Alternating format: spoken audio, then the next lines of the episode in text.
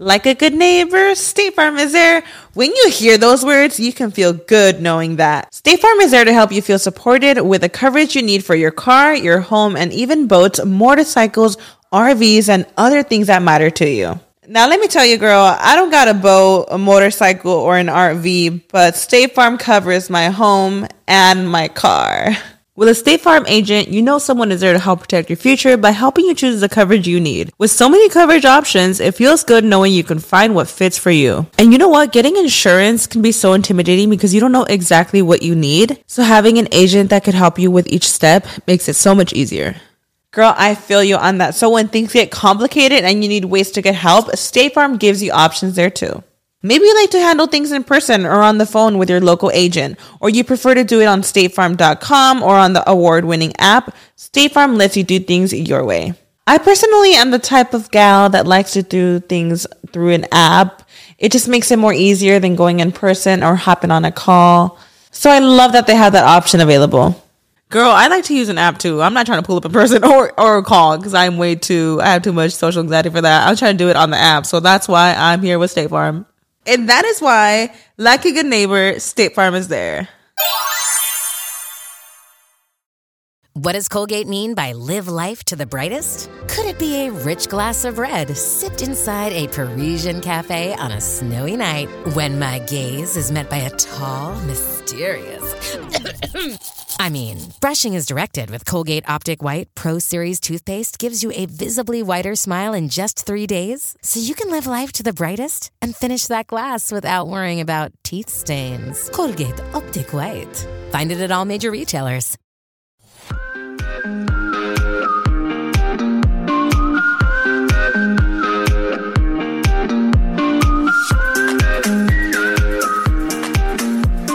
Hola, ¿qué tal? Bienvenidos a esta temporada número 2, episodio número 6 de mi podcast By Anita Cruz. El día de hoy con mi invitada favorita, diría yo. Pero no se me agüiten Lucero, Janet, Raquel, mi esposo y todos los demás. Pero es que, ah, cómo nos sale re bonita la plática, mami. ¿Cómo estás, mamita hermosa? Hola, mijita chula, muy bien. Aquí eh, con mucho gusto de estar nuevamente con, con nuestros podcast escuchas. Ah, mira, hasta ya tiene mi mamá una palabra para identificar a toda nuestra familia que nos escucha a través de las redes sociales, del podcast y que nos regalan tanto amor, ¿verdad, mami? Es increíble cómo uno Así puede impactar tanto con el poder de las palabras. Sí, es verdad y sobre todo pues con la verdad y con cosas que son ciertas en nuestra vida. que nos ha tocado vivir, mami. Yo creo que es importante compartir nuestras historias para recordarnos de una manera triste, pero para compartir el aprendizaje que obtuvimos de ese sufrimiento o de esa batalla.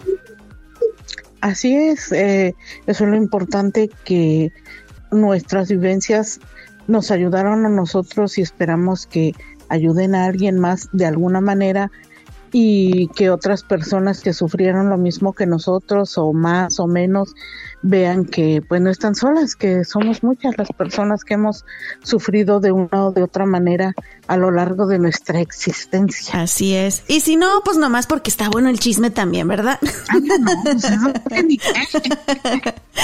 Y bueno, el tema del día de hoy, ahora sí me voy a abrir yo, mamita. Me ha preguntado la gente, oye, Anita, están bien padres las historias de tu mamá, de tus invitados, pero tú no cuentas mucho y queremos saber más de ti. Y yo, ay, canijo, pues ya estaba contando aquí un poquito de lo de lo de nuestro bebé Zane, de bebé, de mi hijo Caleb, pero me preguntaron, fíjate que me fui a arreglar el cabello este fin de semana con un buen amigo, Valentino, que tiene su salón en Oak Cliff, aquí en Dallas, y comenzamos a platicar y me preguntó varias cosas de mi vida personal. Y cuando le conté me dijo, Anita, pero si está reinteresante, deberías de contarlo en el podcast y pues aquí estamos.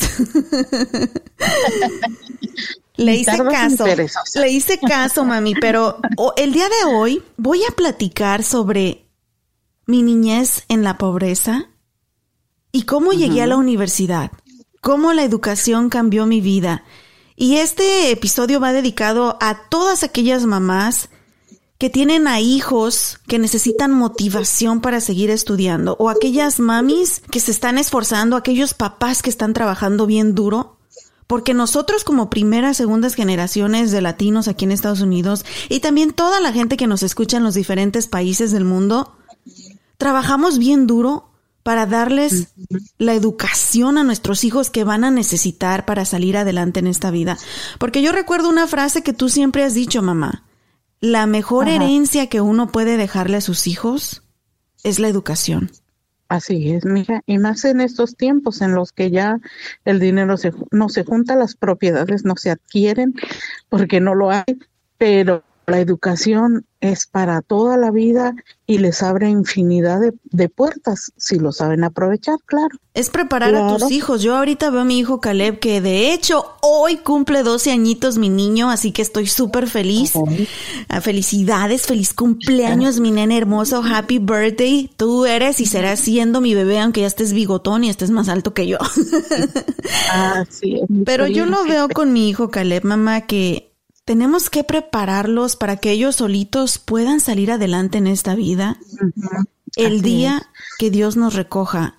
En carne propia lo hemos vivido, mamá, que nosotros damos por hecho de que vamos a llegar a la vejez y de que vamos a ver a nuestros hijos graduarse de la universidad, casarse, tener hijos, etcétera. Y ha habido ah. eventos que nos pegaron en la familia en estos últimos días, que gente súper joven, mamá, con hijos pequeños todavía, se nos fueron. Se están yendo. de la noche a la mañana.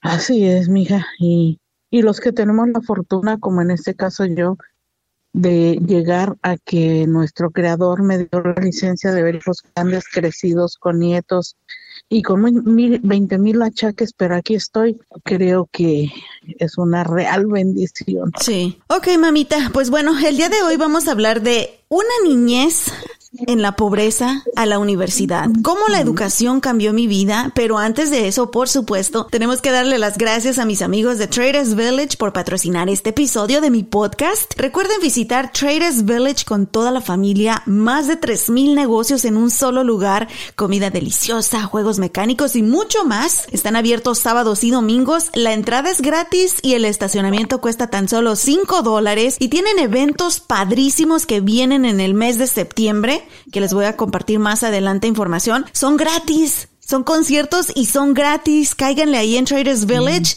Y nada más para que se den un quemón. Uno de los invitados, uno de los que va a estar ahí es Bobby Pulido, mamá. ¿Cómo se llama así? Voy se me desvelado por estas calles. ¿Sabes qué? De, universitaria. No, mami, ¿sabes que Esa canción habla de, de un hombre que va camina, va manejando y todas las noches escucha a esta chica en la radio y dice que su voz angelical está enamorado de la chava de la radio. Y cuando estuve yo trabajando en la radio, duré muchos años trabajando en la radio y fui soltera, nadie, ni las moscas se me paraban, mamá. Tocábamos esa canción de Bobby Pulido y yo decía, alguien, alguien en toda la ciudad de Dallas debe de haber alguien que va manejando y nos va escuchando o va escuchando mi voz. Debe de haber alguien que esté enamorado de mí, mami. Yo creo que había muchos, mija. ¿Tú crees? Pues, pues se quedaron callados, mamá. Fue mejor así, callados ¿verdad? se más bonitos. Porque llegó mi príncipe Dustin. Así es, que, que no creo que él me haya escuchado porque no habla español. Exacto, que debe ser que ni siquiera escuchaba la radio, pero llegó. Llegó, llegó. Y miren, para todos aquellos que nos están escuchando por primera vez, e, efectivamente mi carrera es Ciencias de la Comunicación. Comencé una maestría en negocios internacionales y también ahorita Estoy cursando o estudiando algo que se llama Black Belt en el mundo de la ingeniería, que tiene que ver con mejora continua, Lean y Six Sigma. Pero ¿por qué soy tan apasionada de la escuela, de la educación, de seguir aprendiendo, de nunca parar? Porque eso lo mm. aprendí desde chiquita y mi mamá me lo inculcó. Y vamos a regresar desde ahí, mami, para poder explicarle a la gente cómo de vivir en una pobreza extrema allá en Apaseo el Alto, Guanajuato, con una casita sin ventanas, sin electricidad, las ventanas tapadas con plástico. Oye, casi era la casita como los picapiedra. Te lo juro, pero pues no nos pusieron en caricatura nosotros. sí, mamá, nuestro piso era de tierra no teníamos comida. Pero ¿cómo tú, a pesar de esa pobreza monetaria, nunca nos hiciste sentir que éramos pobres y nos inculcaste la educación, mamá? Yo creo que precisamente por eso, hija, porque a mí siempre me gustó la escuela, aunque como ya lo hemos dicho, nunca se dio la oportunidad por lo que haya sido de ir, pero en mi mente siempre estuvo el que primero eh, mis hijos son, van a ser poquitos y quiero que estudien. Bueno, tres no son tan poquitos, ¿eh, Déjame decirte. bueno, poquitos para las mujeres de antes. Exacto, porque me criticaron 20 mil chorrocientas veces por solo tener tres. y, y mi principal objetivo al ver que que yo no podía hacer más de lo que hacía para sacarlos adelante, que siempre estábamos eh, carentes de algo. Eh, yo, yo en mi mente me forjé la idea de que tengo que convencer a mis hijos por cualquier medio que estudien, que estudien, que estudien, porque el estudio les va a abrir en primer lugar la mente, eh, horizontes y mejores oportunidades para un futuro.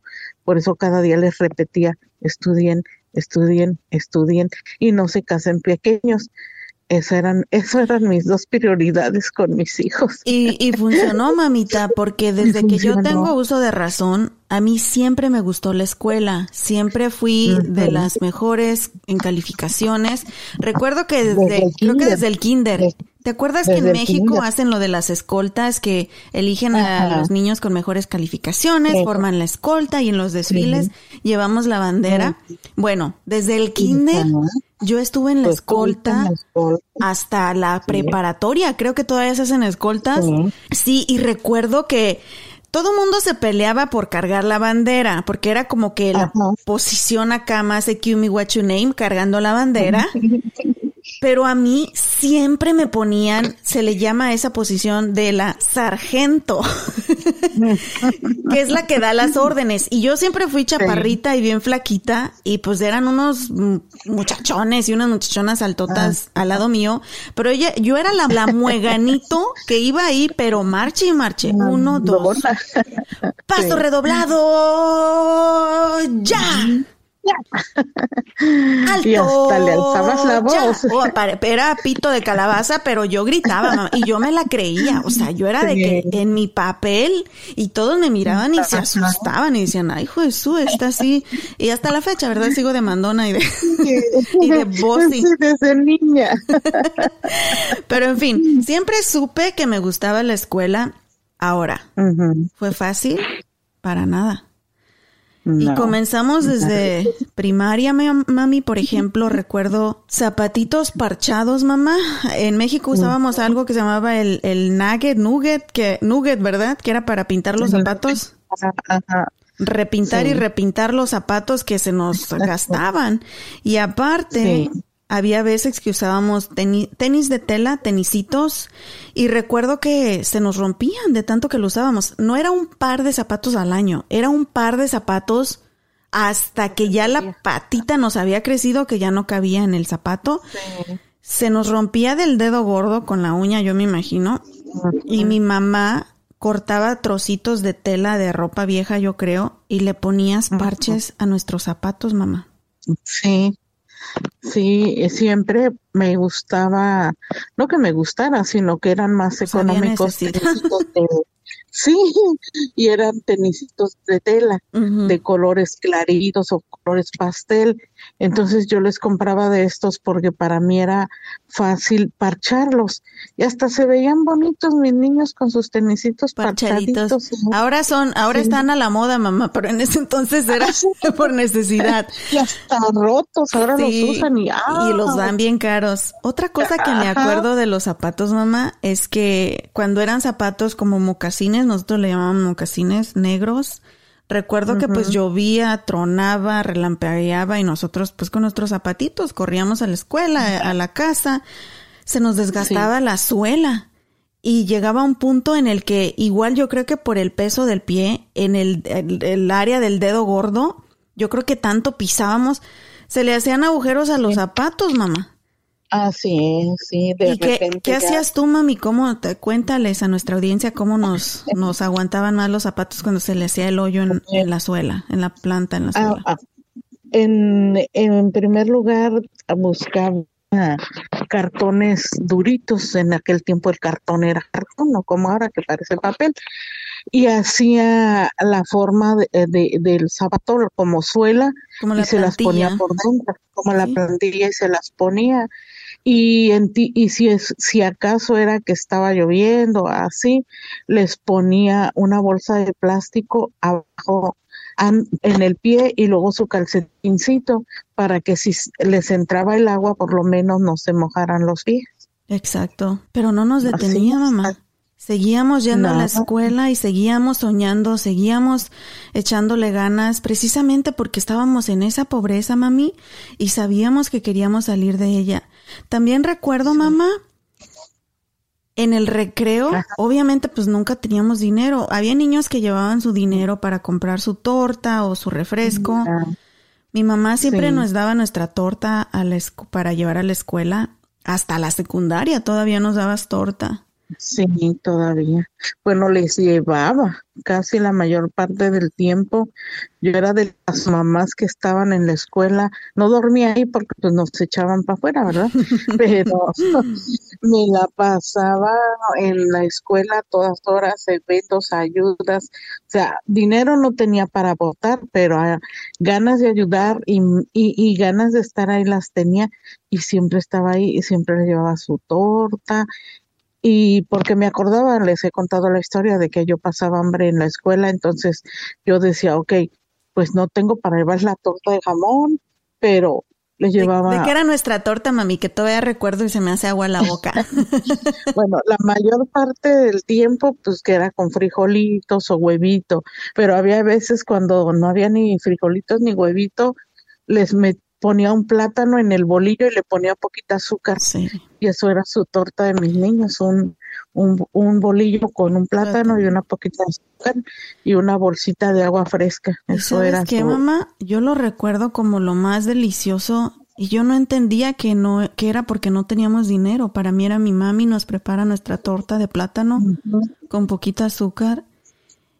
Y solo Así sabía eso, mamá, y nos aguantaba la energía para terminar la escuela. Ajá. Y cuando era torta de huevo, no, hombre, ya saben, éramos los apestosos del salón. De- decían, Uy, otra vez. Anita y a mi hermano le decían calles allá en México. Ajá. Otra vez Ana o Lilia, ¿cómo me decían? Ya ni me acuerdo. mamá. Ana Lilia, mi nombre completo. Otra vez Ana. Lilia y, y el calles con sus tortas de huevo. ya saben, nada más nos quedábamos calladitos y los olores a todo lo que dan ahí en el salón. Y, y más cuando el, el huevito se fermentaba en la pancita y salía como Cambiemos de tema, mamá. Bueno, fue, fue muy difícil, muy difícil. Nuestros útiles escolares, o sea, nos duraba una libreta, le borrábamos lo que ya habíamos escrito para volver a reusarla. Los lápices era hasta el punto donde ya quedaba un pedacito que apenas podíamos agarrar con los dedos, pero seguíamos usando sus lápices. Mi abuelita a veces Así. nos regalaba colores, lápices y eran oro para nosotros. Ah, sí. Y mi primera mochila, que tuve una mochila oficial, creo que me la regaló, creo que mi tía Vicky, mamá, era una jaula de esas mochilas que se usaron en los noventas, No, sí. una jaula Ajá. blanca. Sí, ella la eh, era su mochila y era de la moda, pero cuando pasó la moda ya Me la no la regaló. quiso y te la regaló así. Que ponías tus lápices y obviamente se caían todos porque literal era una jaula, como jaula de pájaros, Como así los con los hoyos. Y que esa mochila de hecho me sirvió para moquetear a unos cuantos en la primaria. Fue en la primaria justo, no, esa era la secundaria. En la primaria, No. Miguel Hidalgo y Costilla, ahí en la Paso del Alto, había unos muchachillos que andaban bulleando, como dicen aquí, a mi hermano. Y creo que eran hasta de mi salón. Y yo como era de pocas pulgas y era bien canija, eh, una vez a la salida de la escuela, mami, estaban ahí maltratando a mi hermano, bulleándolo, que me agarro mi jaula y pues como lo dije al principio, yo era un mueganillo, chaparrilla y flaca. Pero que dije, hijos de la jodida, dejen a mi hermano. Y me puse, mami, dar vueltas así rápido, rápido, rápido, rápido, daba vueltas y bolas. A todos me los surtí con la, con la jaula de fierro. Dime si volvieron a molestar a mi hermano. Ah, no, pues no, dijeron, no, con, con, con la hermana, ¿quién se le arruina? Ahora entienden por qué no tenía novios. ah, yo sí, sí, y la verdad que sí. bueno, pues esa fue en la primaria, que estuve ahí en la, en la primaria Miguel Hidalgo, que era el turno de la mañana. Después mi mamá nos cambió al turno de la tarde, eh, porque tú trabajabas, ¿verdad, mami? Y en el turno de la tarde se llamaba la escuela Benito Juárez, que era la misma escuela, pero era el turno de la tarde. exacto. Sí, así fue. Y ahí seguía bien aplicada, ¿verdad, mami? ¿Nunca tuviste eh, problemas conmigo en que no le echara ganas a la escuela o le flojeara? Fíjate que no, hija. Este. De mis hermanos no hablemos, de, mi mamá. No, ahorita no hablamos de eso. desde, desde que eras niña, desde el. Yo creo que desde antes que entraras a la escuela, este, te gustaba dibujar, te gustaba rayar las hojitas, los monitos. Y ya cuando entraste a la escuela, nunca, Nunca hubo un día en que dijeras no quiero ir, nunca hubo un día en que dijeras no quiero hacer la tarea, no sé hacer la tarea, era todo lo contrario. Hacías la tarea y la hacías doble y la hacías triple y siempre querías hacer más. Siempre fuiste muy, muy, muy inteligente y muy activa con las cosas de la escuela. Hasta te fastidiaba, ¿no, mami? Yo creo ya decías, ya, duérmete. y yo ahí sí, lo, lo, que, Sí, lo que pasa es que siempre tenía una libreta extra para ti en la casa. Estaba trabajando y, terminabas tu tarea de la escuela y ibas y me decías, mami, ya terminé. Ok, vete a jugar. No, no, no, otra cosa. Ok, ya te ponía ahí suma o lo que fuera, y rapidito te si venías, ya lo terminé, ponme más, ok, ponte a escribir, no sé, tal página tal libro. Ya lo terminé, ya, ya, ya. Y tú ya, hija, cállese, hija de... ya, hija, por favor, vete a jugar, ya. Es que quiero hacer, ya, deja eso. Casi te tenías que correr a la calle a jugar con los niños, las niñas. Pero fíjate, mami, ahorita que cuentas eso, ¿qué, qué, imagínate qué se podría lograr si todos los niños tuvieran las, las mismas oportunidades de educación, porque vemos aquí en este país, por ejemplo, un niño que va más avanzado en la escuela o que le encanta la escuela como tú me describes cuando era niña, inmediatamente los meten a los programas que le llaman gifted o niños privilegiados, niños con ¿cómo se le llama? Ya hasta se me olvidó la palabra en español. Eh, niños dotados dotado, sí, con especial, eh, con su inteligencia más desarrollada. Sí, entonces imagínate, mamá, si desde chiquita que yo era así, yo hubiera tenido la oportunidad de estar como unas escuelas que hay aquí que te enseñan hasta tres idiomas, hablan chino, mandarín, hablan inglés, hablan español y que te ponen en como los, los programas de ciencia y tecnología, matemáticas, a lo mejor, a lo mejor, mami, hubiera logrado más cosas, imagínate. Sí, lo que pasa es que nosotros vivíamos pues en un pueblito pequeño que no había muchas oportunidades, todo eso pues sí había en las ciudades, pero nosotros éramos de pueblo. Pero imagínate, bendito Dios, con lo poco y las carencias que teníamos, hasta dónde has llegado o dónde has llegado tú y tus hermanos. Si hubieran sido más, no, pues ya fueras la presidenta. y, y precisamente de eso se trata este podcast, de una niñez en la pobreza a la universidad y cómo la educación cambió mi vida. Y yo nunca me he cansado de decir desde que he tenido oportunidad de tener plataformas, de tener un micrófono delante de mí, de tener una cámara delante de mí, en contar mi historia de, de dónde vengo, de dónde venimos, mamá, y cómo hemos logrado cosas inimaginables. Después la secundaria, la secundaria la estudié en la Justo Sierra, también ahí en Apaseo, también súper enfocada, ya en la secundaria que es donde ahorita está mi hijo Caleb, es donde viene lo más difícil, mamá, donde los jovencitos se empiezan a descarriar las malas influencias, la curiosidad por, por cosas como, pues, ¿para qué las nombro aquí, verdad? Por Pero todo. el estar enfocada en la educación me ayudó a no meterme en problemas, mami. Me ayudó a tener un objetivo, tener un ideal y decir, yo quiero salir de esta pobreza y sé que solo lo voy a lograr si estudio, tengo una carrera y puedo tener un buen trabajo. Yo creo y creo que ya lo he dicho en algunas ocasiones y puedo ser repetitiva y se los he dicho, bueno, en este caso tú que ya tienes dos niños, que tienes uno en edad adolescente ya que es la edad más difícil que hay, es tanto en niños como en niñas. Todos los niños son centrados y no todas las niñas son centradas. Es difícil la edad. A mí me tocó suerte, bendito sea Dios, pero no todos, no, no todos son iguales. Y esta edad es bien difícil. Es la edad más difícil y donde los padres o las madres, cuando solo somos madres, tenemos que trabajar triple Sí. para que nuestros hijos entiendan el amor que les tenemos y por cual les decimos muchas veces no, no, no. Y no es imposible, hay que trabajar y dar todo el amor y hasta el 200, 300%. Soy una muestra viviente de nuestros hijos cuando hablamos con amor y les hacemos entender todo lo que los amamos. Aquí están, aquí está la muestra. Y de hecho me tocó ver en el camino, mamá, en la secundaria, varios amigos de mi hermano, por ejemplo, eh, terminaron bien mal.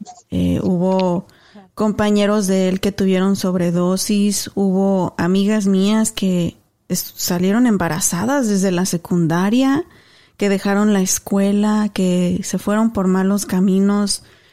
Hubo de todo, pero sí hubo también jovencitos, jovencitas, que al igual que yo le, le echaron ganas y hoy en día varios de ellos están con buenos trabajos, tienen sus familias.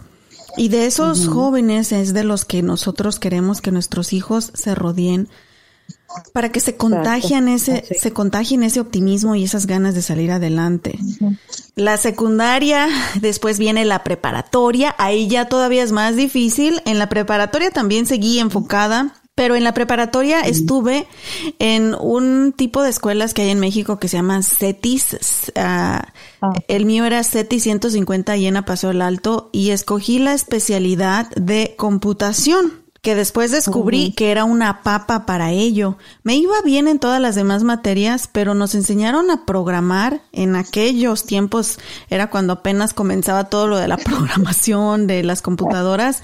Todavía us- usábamos los discos para la computadora que se llamaban floppies y que me acuerdo que pues tampoco teníamos dinero para eso. Entonces era un disco y lo borrábamos y lo reusaba y lo borraba y lo reusaba y eran discos que me regalaba alguien ahí en la escuela que ya no estaban usando. Sí. Y nos enseñaban a programar en algo que se llamaba Pascal y ya ni me acuerdo cuáles eran los otros programas, otros eh, software de programación. Pero descubrí que no, no se me daba eso. Entonces sí les pedía por ahí ayudas a mis compañeros. Algo que recuerdo también de ahí, mamá, es cuando, pues sí, ya empezaba ahora sí yo así como que, ay, que los muchachos que están guapos y esto y que el otro. Y también me escogieron para participar en el concurso de belleza de la prepa. Me aloqué toda y me acuerdo que nadie me pelaba. Yo era como que no existía en la escuela. Y después de que ya empecé con eso del concurso de belleza, ahora sí me volví popular, mami. La, la guapa inteligente. La guapa inteligente, pues era como que la ñoña de la, de la escuela, la nerd. De eso, de hecho me decían ratón de biblioteca. Me acuerdo que querían como que hacerme bullying, me decían ratón de biblioteca, me decían la popotitos porque tenían las piernas bien flacas, pero nunca me afectó nada de eso. Y mm, Bueno, ¿sabes? ya con el concurso de belleza como que me ayudó a levantarme la autoestima, porque siempre tuve la autoestima alto en el sentido de que yo sabía que era enfocada e inteligente. Pero pues la neta, cualquier niña, cualquier niño de esa edad, jovencito, pues necesitas que te levanten también el autoestima de que digan, ay, estás guapa, ¿verdad? y pues en ese concurso no gané, mamá. Y me acuerdo que mi abuelita me arregló para, para la final. Me pusieron un, vis- un vestido negro, mamá, que era de esos embarrados de licra. hasta abajo. Es más, parecía morticia yo. me maquillaron. Mi abuelita siempre le encantó ponerse muchas cadenas de oro, porque mi abuelita sí tenía muchas joyas. Se ponía sus cadenotas Oh, de sí. oro y me colgó una que, eh, de verdad, antes del reggaetón yo ya traía el bling bling colgando. Y luego me puso uñas postizas por primera vez, mami. Híjole, Sí. yo me paré ahí en ese escenario y te lo juro que ahí mismo se me botó una uña al agarrar el micrófono, súper incómoda porque yo no me maquillaba, con el vestido de morticia y el blin blin ahí colgando, no sé ni cómo le hice. Pero fue ese día, mamá, cuando descubrí que lo mío era hablar frente al público y era tener un micrófono en mis manos. Yo, yo lo descubrí desde que eras niña. ¿Oh, de verdad? sabía ¿Cómo lo descubriste, mamá? yo- porque no parabas y hablabas tan rápido que nadie te entendía, solo yo. Pues sigo hablando así. todas- Todas las personas decían, ¿qué dice tu niña? ¿Qué dice? No le entendemos. Y yo te decía, hija, tú, Respira. que vuela. No, yo me acuerdo que me, pon- Sí. me pusieron un apodo, un sobrenombre, que me decían la taravilla. ¿Quién era la taravilla, mamá? Una señora que de fallecer, era muy famosa en como comediante en la en la televisión y en el cine. Le decían la taravilla precisamente porque hablaba bien rápido. Y no se le entendía. No, sí se entendía, pero hablaba muy, era, ese era su, su don, hablar muy rápido. Eh, hablabas desde niña muy rápido, porque querías este, siempre estar hablando y decir muchas cosas. Incluso hoy en día, mami, es que de hecho como que mi cerebro trabaja más rápido que mi boca y yo escupo las palabras. Y mi marido también a veces me dice, take it easy, slow down, así como en inglés él me dice, es que no te entiendo porque yo escupo las palabras, siento que mi, mi cerebro como que hay un choque de ideas y quiero expresar todo. Ya, ya ahora ya le aprendí. Desde que empecé a trabajar en la radio, me enseñaron pues que Anita, no te van a entender ni Mauser, así que procesa bien las ideas y luego háblalas. y creo que pues ahí la llevo. Ya, ya agarré técnica, me enseñaron también técnica para, para la dicción, para cómo hablar frente al micrófono y todo eso. Pero entonces tú ya sabías que yo algún día iba a trabajar Sí. con, en la radio o en la televisión, mamá. Bueno, yo eso te decía siempre.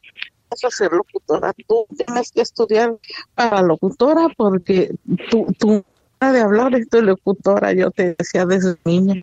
A lo mejor se te quedó pegado, a lo mejor este primera vez como dices cuando tuviste un, un micrófono en tus manos sentiste que eso era lo tuyo y Sí. bendito Dios, ahí te surgió tal vez el que, que- que creo, yo siempre te preguntaba, más cuando a la universidad, ¿qué quieres estudiar? ¿Qué es lo que tú quieres estudiar? Creo que al principio te eh, querías otra cosa. Sí, no mamá. recuerdo. Y precisamente yo terminé en comunicaciones no porque fue mi primera opción, pero porque no tuve otra. Y justo eso es lo que les voy a contar a continuación. ¿Cómo llegué a la universidad y estudiar en una universidad de tanto prestigio ahí en Guanajuato? Una universidad privada, carísima. Si no tenía ni, ni para comer, ¿cómo le hice para terminar ahí? Sí, ¿Y los cómo? pasajes todos los días. Así es, mami. ¿Y cómo no me rendí? ¿Y cómo fue difícil poder llegar hasta el día de mi graduación? Pero lo logramos. Y digo lo logramos porque no fui yo sola. Fue un sueño compartido mío, pero con el apoyo de toda mi familia, especialmente de mi mamá. Bueno, y mi papá, ¿verdad? Que sigue diciendo que él me pagó la universidad. Que para la universidad. Pero eso se los contamos a continuación. No se vayan. Antes de eso, bueno, pues recuerden visitar a mis amigos de Traders Village. Más de 3.000 negocios en un solo lugar. Música en vivo los fines de semana. Los conciertos son totalmente gratis. La entrada es gratis y el estacionamiento cuesta tan solo 5 dólares. Y chequen esto, anótenlo porque no se lo pueden perder. El 5 de septiembre llega el Tejano Music Fest con mi novio. Híjole, que no me escuché Dustin, mamá, porque me divorcio ahorita. Bobby Pulido, sí señores, de Voy Desvelado. Este mero, Bobby Pulido. El 11 de septiembre llega también Chris Pérez y su grupo metal. El 12 de septiembre llegan las fiestas patrias con Tito Puente Jr. y también este otoño llega a Traders Village Prairie Screamer, esta montaña rusa para toda la familia increíble que están construyendo en este momento y no se pueden perder. Así que ya lo saben, 5 de septiembre Tejano Music Fest con Bubi Pulido, el 11 de septiembre Chris Pérez y su grupo metal, 12 de septiembre Fiestas Patrias con Tito Puente Jr. y no se pierdan también la inauguración de Prairie Screamer en Traders Village de Grand Prairie. Yo sé que a ti te encanta ir a Traders Village también, mami. Sí, me gusta ir, ya lo he dicho, por dos cosas bien importantes, las plantas y las tortilegs.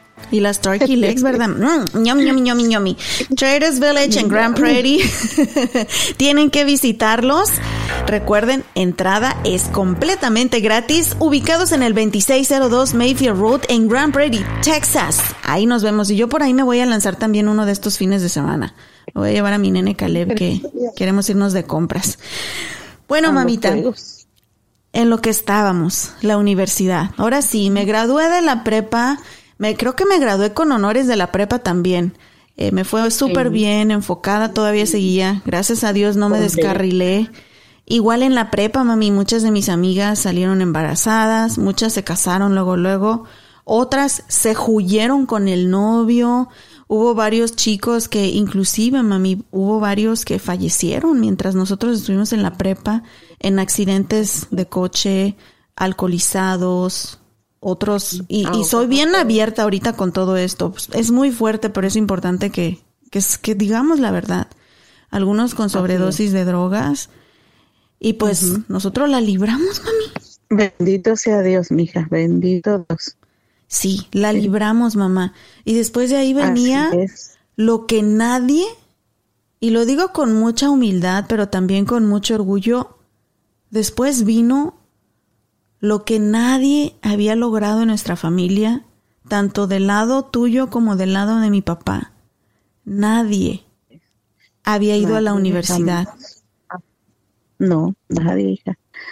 Era todos los que terminaron preparado. Hubo a los que empe- quisieron empezar universidad, pero solo se quedó en empezar. Y nosotros, benditos sea Dios, vuelvo a decirlo, que éramos los pobres, que éramos los que a veces no teníamos para comer completo. Pues los más jodidos, mami, la neta. Y de hecho, Sí, también nos sí, trataban sí. bien mal a veces, nos trataban como el patito Ah, feo de la familia y no, Sí. No había Los- fe los en nosotros. Sí. no, Hagan de cuenta que, que tenían fiesta, tenían fiesta a veces ahí, y no voy a decir nombres, ¿eh? porque ya pa' qué, pero a veces tenían fiesta y ahí venía mi mamá con sus tres chiquillos jalando porque pues estábamos bien pobres, bien jodidos. Y la neta, mami, íbamos porque decíamos, ay, para ver si nos regalan un taco. que. Y llegábamos Exacto. y nos llegaron a cerrar la puerta en la jeta, mamá. No éramos bienvenidos. Pero qué tal hora, ¿eh? es- Cada rato me hablan para pedirme dinero. Piensan que barro acá en el Lonares. Mami, no me hagas hablar, que me van a dejar de hablar. Mis primos. ¿Qué? no, no es cierto. No, no es cierto. Los quiero mucho. Los quiero retear. Yo te quiero más que a mis ojos. Yo te quiero más que a mis ojos. Pero quiero más a mis ojos, pero... bueno, para aquellos que saben del de Tizoc, saben de lo que estamos cantando aquí. Ok, mamita. pues, Llega el momento de aplicar a una universidad, pues sin dinero, sin información, sin nada. Y pues íbamos mucho a Celaya, que era la ciudad más cerca a mi pueblo y que es justo donde yo nací porque pues, era el hospital más cerquita. Y cuando íbamos a Celaya, en la entrada de Celaya, viniendo de a Paseo del Alto por la carretera libre, la Panamericana, había una universidad enorme, súper bonita y tenía como logotipo el pensador. Esta escultura famosísima. Y mi papá, el señor Manuel, él había trabajado en esa escuela porque él es albañil Sí. o ma- maestro. Y él había trabajado en la construcción de varias cosas en esa universidad, por eso sabíamos que existía.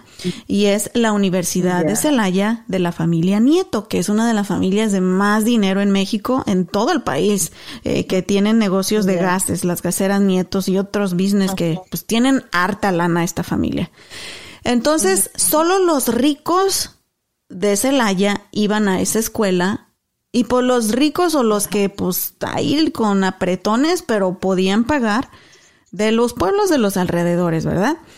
Entonces, pues uno soñaba ah, y yo decía, qué padre sería poder ir a esa escuela. Pero pues mami era, o sea, la colegiatura de un mes era lo que nosotros gastábamos en un año entero para tortillas y frijoles, mamá. Sí, así sí. ¿Y de dónde? Pues no teníamos dinero. Entonces yo recuerdo, mamá, que desde que estaba en la prepa me empecé a apasionar muchísimo por la actuación. Tomé algunos talleres, iba en las pastorelas y en la Casa de la Cultura de Aida Paso del Alto. Comencé a trabajar desde que estaba yo en la prepa de hecho, quiero mandarle muchos saludos a don Paco Sausa, que fue como mi papá, mami, en ese entonces me ayudó muchísimo, me ayudó a soñar. Él era el director de la Casa de la Cultura, me dio trabajo. Oh, déjales digo cuál fue mi primer chamba de, locución, mamá. Ahí en la Casa de la Cultura, ellos tenían eventos culturales, ¿verdad? Entonces yo les ayudaba ahí en lo que podía, a diseñar eh, los volantes. Después, pues igual don Paco dijo, oye, Anita, tú hablas re bien y convences y tienes mucha energía. vamos a grabar unos promos de los eventos con tu voz. Y yo, ay, ay, ay, ya voy a ser aquí como locutora. Y ahí tenía un micrófono él en su oficina y pues nos poníamos a grabar y era tipo cosas como, tipo ahorita lo que dije de Traders Village, era como que esta semana no se pueden perder en la Casa de la Cultura de Apaseo el Alto el baile folclórico de los... Y ahí me la aventaba, mamá. Y adivina dónde tocaban mi voz, dónde tocaban esos audios. ¿Dónde? ¿No te acuerdas? el carro de la basura. Sí, es cierto, el, el anunciante. Sí, mami, había un carro de la basura que recorría todas las calles de Apaseo todos los días, pues levantando la basura, y tenía unas bocinotas grandes a los lados, y ahí era donde salía mi voz, mamá, en el carro de la basura. Así que gracias a don Paco Sausa que, que me motivó. Y también eh, varias, eh, creo que eran sobrinas de don Paco Sausa, pues que eran familia de dinero de ahí del pueblo, ellas iban en la Universidad de Celaya, mamá. Entonces ahí es donde don Paco comenzó, Anita, tienes mucho talento, busca las maneras, tienen becas. Y yo, pues es que yo quiero ser actriz, yo quiero actuar. Y dijo, pues búscale, mija. Entonces hice en internet, mamá, una aplicación, no sé si todavía exista, pero en ese entonces allá en México estaba la Escuela de Actuación de TV Azteca, que era una de las televisoras más grandes junto con Televisa, que se llamaba CEFAC, que era el Centro de Formación Actoral de TV Azteca. Entonces, pues me puse ahí y como había hecho muchas pastorelas y ahí actuaciones en la Casa de la Cultura, pues ya tenía, según yo, un currículum, ¿verdad? Según yo, tenía 17, iba a cumplir 18 años. Apliqué y ¿qué crees, mamá? Pues que te, que pues, te agarraron. Pues que me hablan, pues que sí pasé la primera fase, después vino una entrevista por teléfono que ahí yo andaba hasta en el, en el teléfono público ahí que teníamos que pagar, esperando la llamada, yo ahí esperando, hoy ando cantando mucho, tu llamada, bueno, yo ahí sentadita esperando que me llamaran, me llamaron mamá y pasé la segunda fase de, de, para poder entrar al CEFAC y pues que viene el señor Manuel del Norte, llega mi papá de los Estados Unidos y que yo le, y, ahí disculpen las malas palabras, si tienen niños ahorita escuchando, bájenle, bájenle, ¿ok? Tápenle las orejas. Tápenle las orejas. Llega mi papá y yo le dije, de por sí tenía una relación de perro con mi papá, ¿verdad? Pero al menos él sabía que me gustaba la escuela. Y yo le dije, papá, ya sé qué quiero ser. ¿Qué, mija? ¿Qué chingas quieres ser? Así hablaba mi papá, ¿ok? O así habla todavía vive. Y le dije, quiero ser actriz. Estás, pero si bien pendeja. O sea, me estás diciendo que quieres ser una pu y una... Y yo, ¿qué? ¿De qué estás hablando? Y yo soñaba, mamá, con ser actriz de, de, de cine, salir en películas.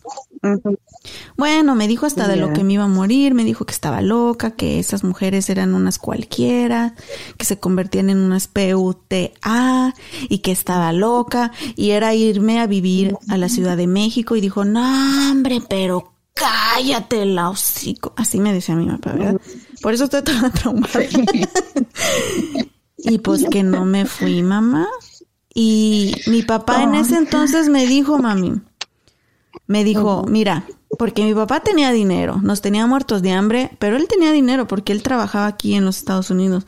Y me dijo y me prometió y me juró, me bajó el cielo y las estrellas. Me dijo, mira, con tal de que no te largues, si entras, porque le dije, entonces si no es ahí, yo quiero ir a la Universidad de Celaya. Ok. Dijo, yo te pago tu colegiatura, mamá. O sea, si hasta mis 18 años mi papá había sido un mal padre, desobligado, no, nos abandonó, pero en ese momento yo creí, mamá. Yo dije, la gente puede cambiar. La ilusión. Sí, yo dije, mamá, los milagros existen y a lo mejor él cambió y él ve potencial en mí y a lo mejor dice, bueno, ahorita le pago la escuela para que después me mantenga. No sé, pero yo dije, la razón que sea, Ok, papá. Y yo hasta me acuerdo que le hablé re bonito por las siguientes semanas. pues en fin, mi papá me dio dinero para la inscripción, que en ese entonces eran como 3.500 pesos, que vuelvo a repetir, era lo que nosotros gastábamos en tortillas y frijoles durante todo el año. Y la primer colegiatura, que eran otros 3.500 pesos. Pues ándale, ahí va Anita, Ana Lilia Cruz González, de allá del pueblo. Me trepo al camión, a la flecha, no sé, me acuerdo si era la flecha amarilla o el camión rojo de los Mendoza. eran los rojos, ¿verdad? De los Mendoza. Aunque me mareaba en los camiones, pero dije, Ingesu, yo llego a la universidad. Y llegaba guacareando, pero llegaba. Me trepo, mamá. Me planto ahí en la universidad.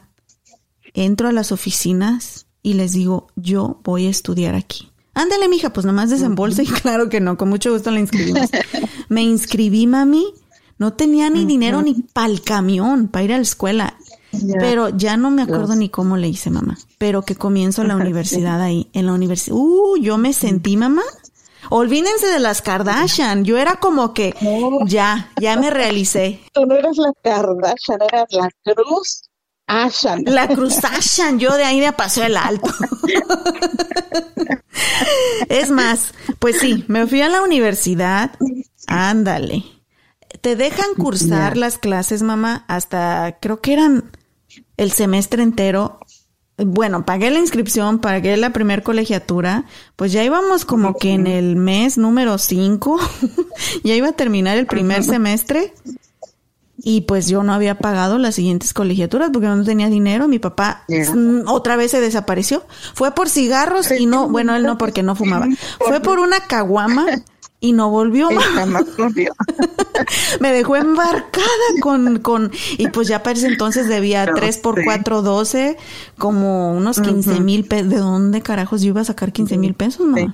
Bien, bien, bien humillante, mamá, porque eran los exámenes, en días de exámenes, llamaban, llegaba alguien ahí al salón. Ya sabes, todos los ahí los fufurufus de ahí de Celaya, ¿no? En mi, en mi clase. Que por ahí saludos al Pato, a Carlita, a Paola.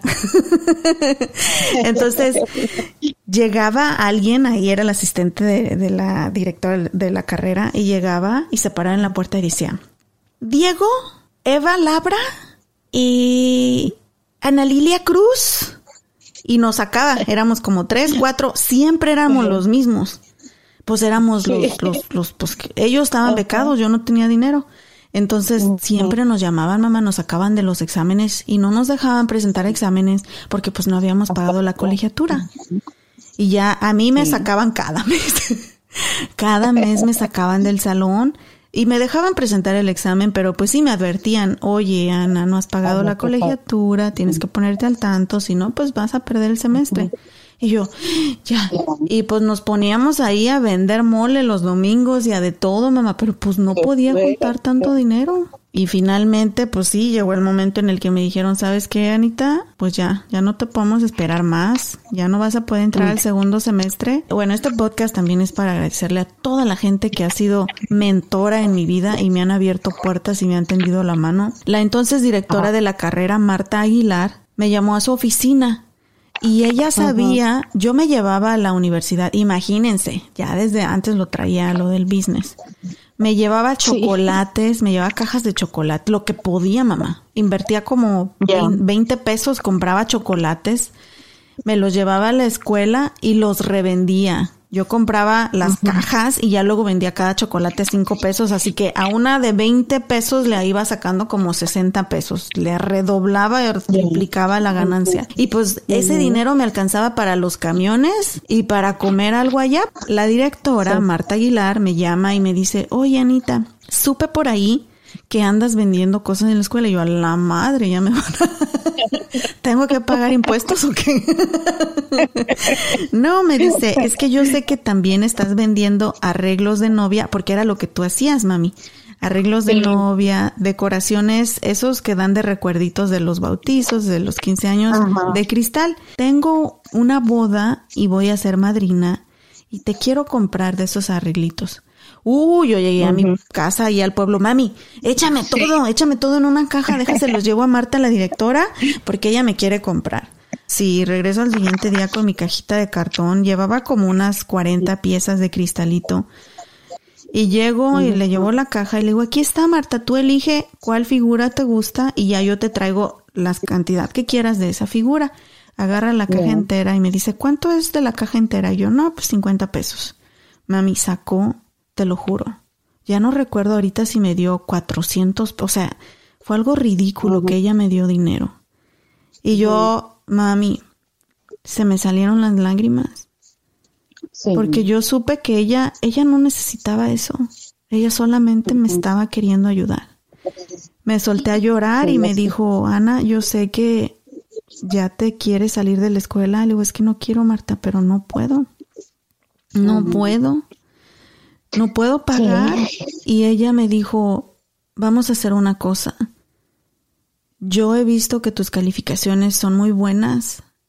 Eres una de las mejores estudiantes de, de tu clase, de tu generación. Así que voy a hablar con, pues sí, con, con la gente indicada de ahí de la universidad. Y vas a ver que tú vas a terminar tu carrera. Me fui de su oficina, mamá, y me llamó al siguiente día. Bendito Dios, mamá, y todos estos ángeles que nos pone Dios en el camino. Y hoy le digo gracias, Marta Aguilar, porque me dieron un 80, mamá. 80% de beca. de beca. Y de esos 3.500 al mes, creo que tenía ya nada más que pagar 600 pesos al mes. Que tampoco los tenía. que también era difícil juntarlos, pero al menos era mejor. Acabé también pidiendo eh, ayuda del gobierno, esos préstamos universitarios que en aquel entonces se llamaban Educafin, que aprovecho también para darle las gracias a mi amiga Erika, que en ese entonces ella ah, fue quien me habló de Educafin y me llevó hasta León a aplicar para que me dieran, pues son préstamos universitarios y eso me ayudó a pagar la deuda que tenía mamá, porque ese primer semestre pues no me lo perdonaron, ¿verdad? Eran como 15 mil pesos. claro. Y Educafin me ayudó a pagar esos 15 mil que después los tuve que pagar ya cuando me gradué. Y ya de ahí, mamita, hubo gente lindísima en toda mi carrera. A los papás de mi amiga Claudia, la Morralitos también me llegaron a dar dinero. Me ayudaste muchísimo también con mi universidad. Aquí estamos, aquí estamos. Y mi hija desde niña pensó en la universidad y nunca se rindió y siempre luchó, pero vale la pena todo su sacrificio. Aquí están. Y yo muy orgullosa. Eh, eh, eh, estoy tan ancha que no quepo en mi casa. ancha de, orgullo y de, satisfacción. De orgullo, de satisfacción, de felicidad y de, y de amor a mi familia y a mi Padre Celestial que nos ha dado tanto. Muchas lágrimas, muchos momentos donde dije, ya no puedo más, ya no puedo más. Y Dios nunca me abandonó, nunca soltó mi mano. Tú, tú no pudiste estar en mi graduación, mami, porque estabas aquí en Estados Unidos, pero ese día que me gradué con honores, yo fue gracias a ti, mamita, y a, y a mis hermanos que me apoyaron a todo nuestro sacrificio y lloré, mamá. Me gradué de la universidad con honores, con por calificación, sí, ni siquiera tuve que hacer una tesis ni nada porque pues me quemé el coco, mami, y las pestañas. Así es. Eso si la ven que usa pestañas postizas, no crean que es por casualidad. Es porque me ponía a hacer las tareas con vela, mamá, con vela o la veladora que nos robábamos de ahí del santito. Bendito Dios, también tuve la, la fortuna de irme a estudiar a Barcelona, que ya en otro episodio les contaré también mis aventuras. Regreso a México y mis trabajos, híjole, esa es otra cosa que también quiero que todos los que están estudiando tengan presente. No, la realidad es que no salimos con el trabajo de nuestras vidas de la universidad. Tenemos que empezar desde cero y tenemos que abrirnos puertas. Y yo me di trancazos, pero bien duros y a la cabeza. Y no rendirse, no darse por vencido siempre luchar y luchar y luchar. Así es. Y pues ya en otro episodio les cuento mis aventuras, de dónde hice mis prácticas profesionales, porque pues también eso es un orgullo, eh, por allá en, en, en, la televisora más famosa de, pues yo diría que de México y de Latinoamérica y de muchas partes del mundo. Sí. Y cómo terminé ganando una beca para estudiar una maestría. Cómo terminé trabajando en un canal de televisión de ahí de Celaya.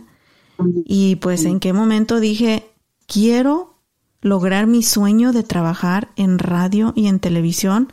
Escucha esto, mami, no en México, en el norte. No, en los United States. En los United States. Y que cuando todo el mundo se rió de mí y dijo, sí, pues, Anita, te vas a ir de lavaplatos. Pues, ¿qué creen? Ujú. Sí me vine de lavaplatos, Sí. pero bendito Dios, terminé trabajando en radio y en televisión en. Estados Unidos, mami. Sí se puede. De una niñez en la pobreza a la universidad y cómo la educación cambió mi vida. No se imaginan las lágrimas. Las lágrimas, pero todo valió la pena, sigue valiendo la pena. Que si ya logré mis sueños, no, apenas comencé. A mis 30 y sh- años, apenas voy empezando, mami. Todavía lo que, lo no que digas, quiero. no digas, porque soy muy joven todavía. Nunca hay que parar de soñar, mi gente. Ustedes, si ya son mamás, si ya son papás y siempre han tenido el sueño de estudiar una carrera, nunca es demasiado tarde. Todavía se puede. Mientras tengamos vida, mientras abramos los ojos al despertar, mientras respiremos, mientras Dios nos regale vida estamos a tiempo. No es demasiado tarde. ¿Y saben qué? Ustedes van a ser el ejemplo de sus hijos y de sus nietos y de las próximas generaciones. Y ustedes jovencitos que me están escuchando por ahí, por si de casualidad me escucha gente más joven. sí se puede. Échenle ganas. Si están en México, miren, yo pude, ustedes pueden. Si estás en una casita donde apenas tienen para comer, si su casa también es de piso de tierra, de, de tejabán, de láminas, de el techo, si, si tu mami, tu, si tu padre te abandonó, si tu padre es un alcohólico, si tu mami es mamá soltera, si no tienen dinero, sí se puede. Todo eso lo fui yo y miren dónde bendito Dios me ha regalado estar. Así que no se den por vencidos, la educación cambia vidas. Y se los digo por experiencia propia. Y para todos aquellos que están aquí en Estados Unidos, mis jovencitos hispanos, sus padres ya se partieron el lomo por ustedes y se lo siguen partiendo. Sus padres han sacrificado, han dejado su tierra que tanto amaban, han dejado familia y están aquí trabajando de sol a sol por ustedes. Así que si están en la preparatoria, si están ya en la universidad, representen su familia, representen ese sacrificio de sus padres y háganlo por ellos, que se sientan orgullosos. ¿Y saben qué? Un día ustedes van a poder lograr lo que yo le prometí a mi mamá desde que estaba chica. Le dije, mami, un día tú ya no vas a tener que trabajar. Y mami, ¿trabajas? No trabajo. Te traemos trabajando, pero En- cuidando los pueblo, nietos. un- sí, un- una pequeña anécdota. Sí, mami, sí. chusca. En, mi- en mi pueblo, como tu hermano todavía tiene muchos contactos de sus amistades, Sí. resulta de que un día de pronto por ahí alguien comentó, oye, pues ¿en qué trabaja mamá? Que siempre anda arreglada en carro y se la pasan comiendo de restaurante en restaurante, pero le, me dio risa y le digo a mi hijo, wow, si supieran que mi trabajo hace un montón de años, Bendito Dios, sea mamá. Dios. Floja porque no trabajo.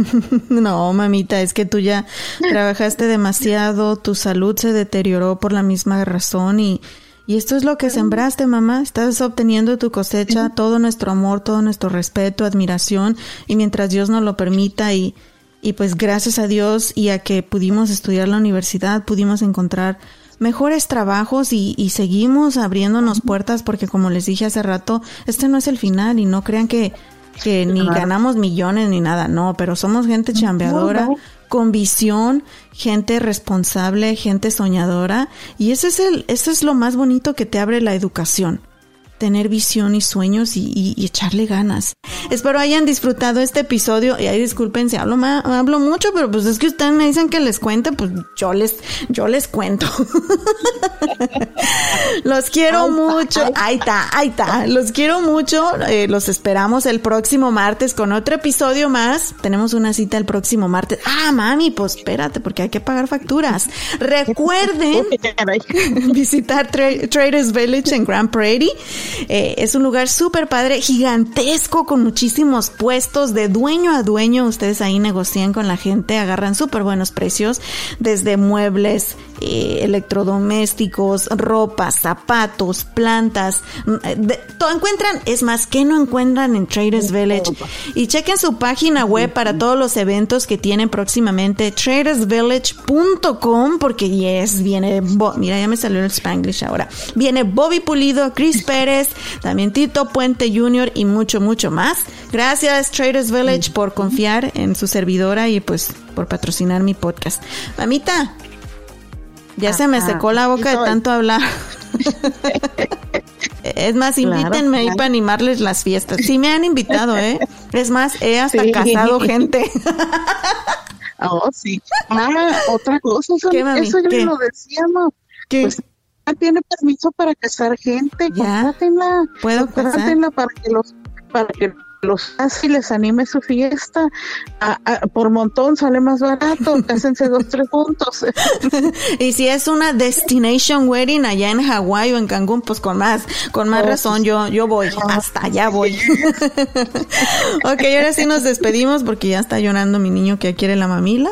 Y el otro también ya tiene hambre, Calepsito. Así que feliz cumpleaños a mi nene hermoso otra vez. I love you, I love you, I love you. Eres el príncipe de mi vida, mi nene hermoso. Soy la mamá más orgullosa. Te amo inmensamente. Por muchos años, mijo, tú y yo solitos batallamos. Mami y Caleb. Y mira hasta dónde hemos llegado, mi niño hermoso. Te amo. Has sido mi razón, mi fuerza, mi inspiración. Y sí, mi nene hermoso. Tú me diste la fuerza y el ánimo para confiar en mí, aplicar en una radio y tener muchos sueños cumplidos gracias al amor que te tengo. Te amo inmensamente, eres mi orgullo, mi jovencito de 12 añitos ya. Y de aquí a la eternidad, mi nene. Te amo, Calepsito. Voy a llorar, mami. Ya me voy. Ya, bueno, pues es que en cada episodio chillo ya me dijeron, ahorita pon uno que ya no llores. Este ya no lloré, ¿sale?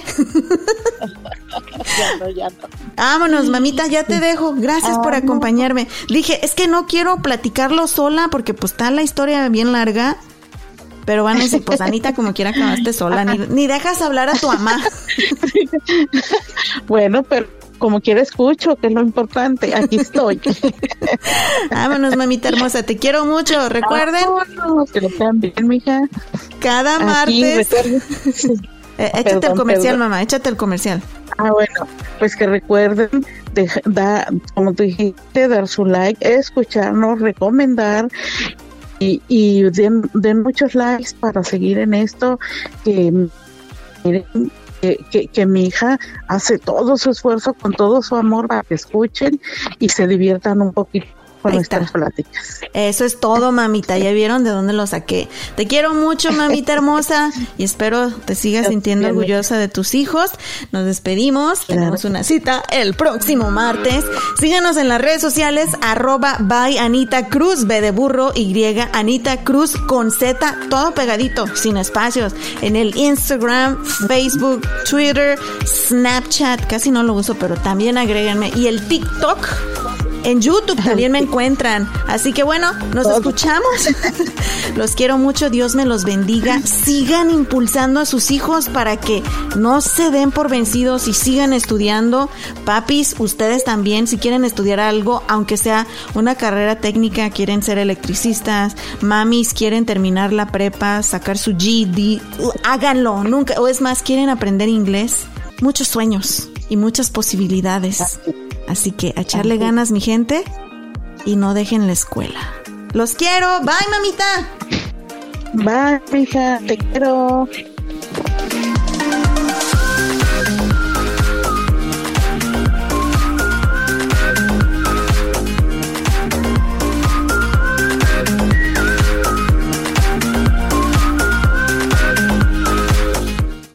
¿Estás listo para convertir tus mejores ideas en un negocio en línea exitoso? Te presentamos Shopify. Tal vez no lo sabías, pero nuestro podcast More Than Mamis es un negocio y lo empezamos por supuesto para desahogarnos y hablar sobre la maternidad, no para convertirnos en expertas de ventas y del e-commerce. Así que sí, necesitábamos ayuda para vender nuestro merch y poner en marcha nuestra tienda. ¿Y cómo suena con Shopify?